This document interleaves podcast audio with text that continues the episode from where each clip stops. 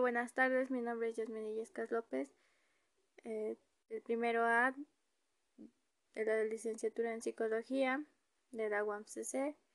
Y el día de hoy voy a explicar lo que comprendo de los temas vistos en el parcial de la materia de Historia del Pensamiento Psicológico.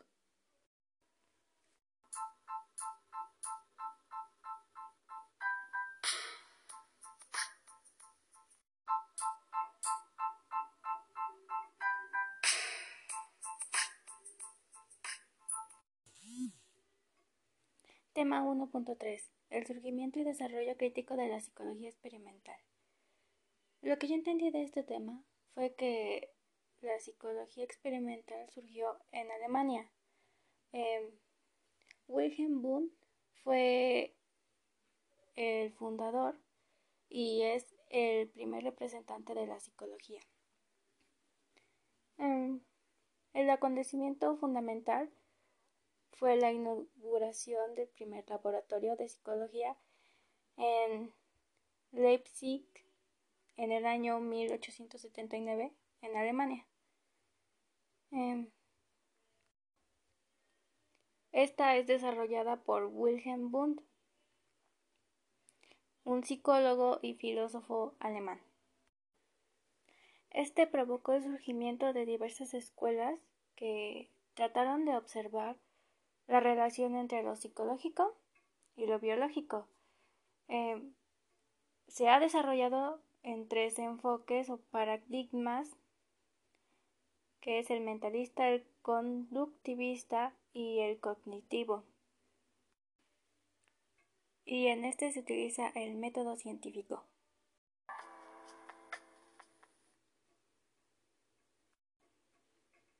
El desarrollo del pensamiento psicológico. En este influyeron diversos autores, como fue Sócrates, que sentó los fundamentos del método científico, Platón, que concebía el cuerpo como el vehículo del alma, la verdadera responsable de la conducta humana, Hipócrates, que estudió las enfermedades psíquicas mediante el método inductivo. Mm. Aunque las teorías grecorromanas de los humores vigentes se combinaban de nuevo con lo mágico, lo diabólico, los trastornos mentales se atribuían a la comisión de pecados y se trataban mediante rezos y exorcismos. Esto provocó un retroceso en el progreso científico. Otro autor fue René Descartes, que contribuyó a la concepción dualista que separaba el cuerpo y el alma.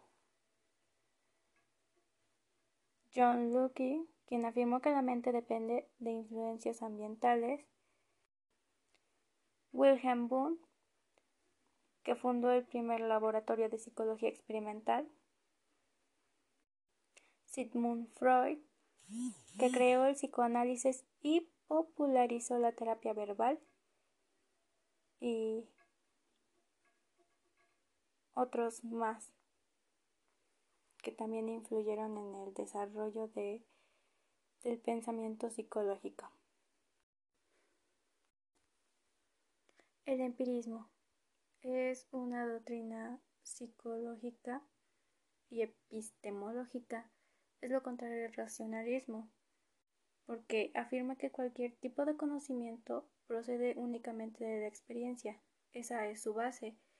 Y ya sea que la experiencia sea interna, como la reflexión, o sea externa, como una sensación. Sus representantes más importantes fueron los filósofos Francis Bacon, Thomas Hobbes y John Locke. El positivismo es una corriente filosófica. Esta afirma que todo conocimiento deriva de alguna manera de la experiencia. Eh, está respaldada por medio del método científico. Básicamente es la combinación del empirismo y el racionalismo. Sus principales autores fueron Auguste Comte, John Stuart Mill y Herbert Spencer. El racionalismo es la corriente de la filosofía que defiende la primacia de la razón para conocer la verdad. Eh, su principal exponente fue René Descartes. Esto tiene que ver más con lo imaginario. Gracias.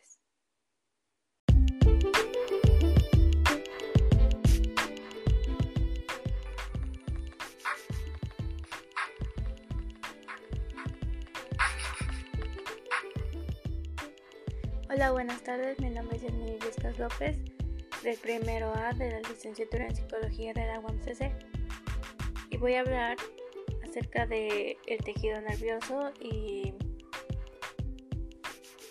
y los reflejos, sensaciones y lo biológico de la tradición.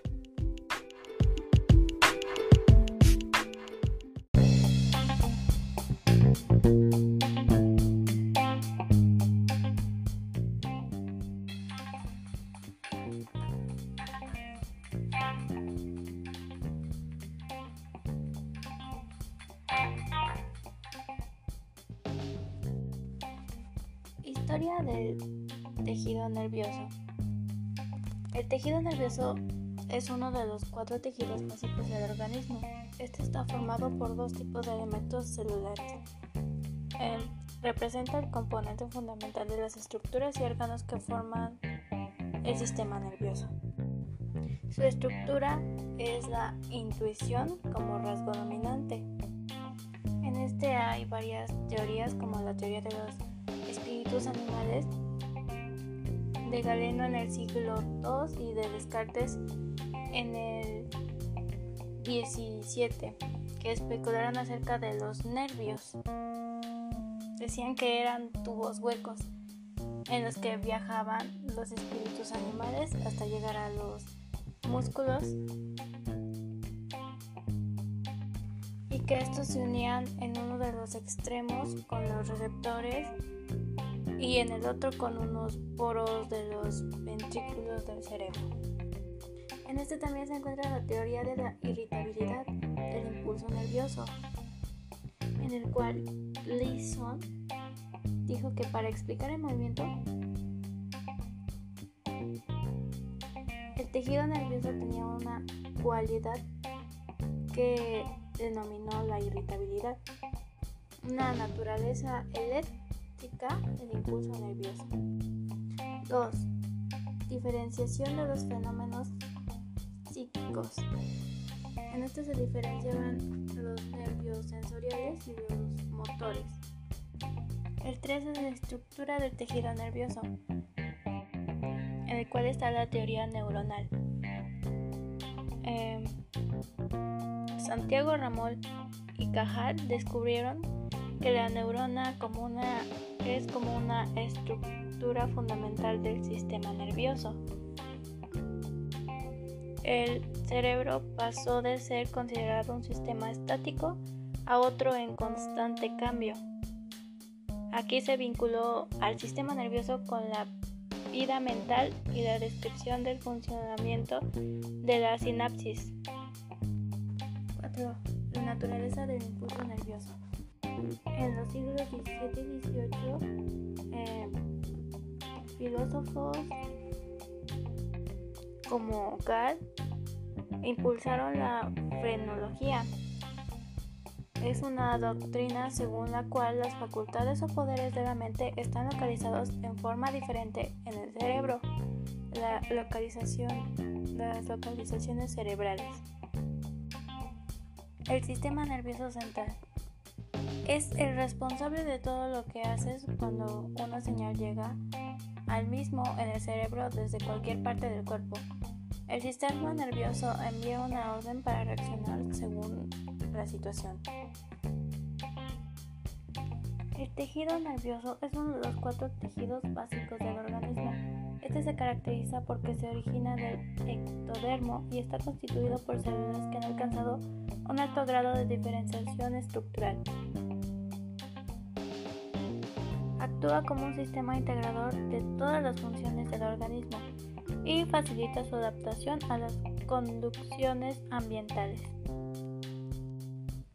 Rodman distinguió 52 áreas anatómicas funcionalmente diferenciadas en la corteza cerebral humana. Cada una de estas áreas posee funciones especializadas en la conducta. Pero durante la primera mitad del siglo, la teoría del campo global del cerebro no El conexionismo celular continuó dominando el pensamiento experimental y la parte clínica.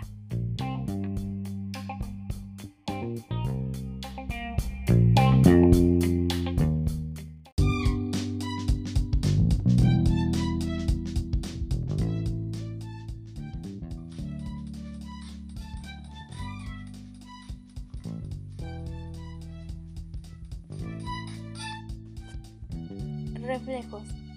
Fue Descartes el creador del concepto de reflejo. Se realizaron investigaciones en torno de la acción refleja eh, y va desde Witt, que diferencia a los movimientos voluntarios e involuntarios. Eh, Marshall Hall postuló cuatro tipos de movimientos y estos en voluntarios e involuntarios. Los reflejos, por su carácter inconsciente, debía ser estudiado por la fisiología. Y en cuanto a la acción voluntaria, su estudio correspondía a la psicología.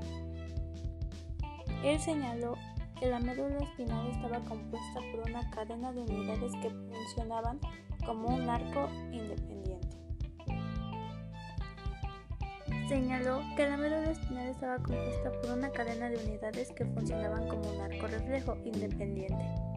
La función de cada arco surge de la actividad de los nervios sensoriales y motores. Eh, él propuso que los arcos estaban interconectados y que interactuaban en la producción del movimiento coordinado.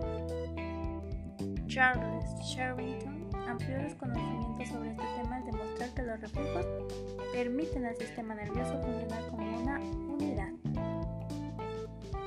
Las sensaciones.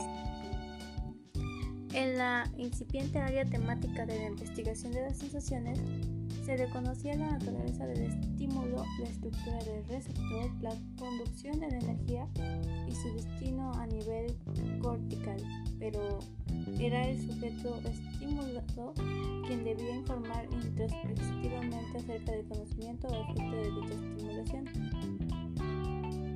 Lo biológico de la tradición. Entre sus antecedentes más importantes de la psicobiología y que repercuten en el surgimiento y desarrollo de la psicología científica se pueden considerar tres que son la aplicación del método experimental a los asuntos humanos, los descubrimientos en la investigación sobre el sistema nervioso y las ideas biológicas de la teoría evolucionista. Una de las áreas en donde el pensamiento evolucionista impactó es en la denominada psicología diferencial, en la que lo importante es la adaptación cada persona se adapta de forma distinta según características em, ante la misma circunstancia. esto quiere decir que nos adaptamos de forma distinta porque somos distintos. Los organismos tienen ciertas características estructurales, fisiológicas y conductuales que resultan como consecuencia de dos factores, el finogenético y el ontogenético. Eh, la teoría de la evolución eh, fue de Darwin y de esta fueron, se fueron basando para las teorías del desarrollo psicológico.